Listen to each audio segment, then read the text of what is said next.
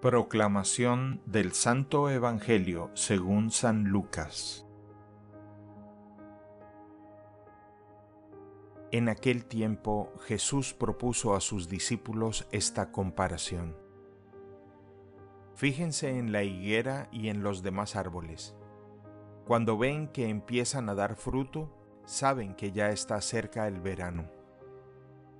Así también, cuando vean que suceden las cosas que les he dicho, sepan que el reino de Dios está cerca.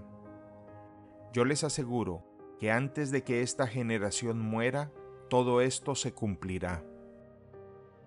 Porque dejarán de existir el cielo y la tierra, pero mis palabras no dejarán de cumplirse. Palabra del Señor.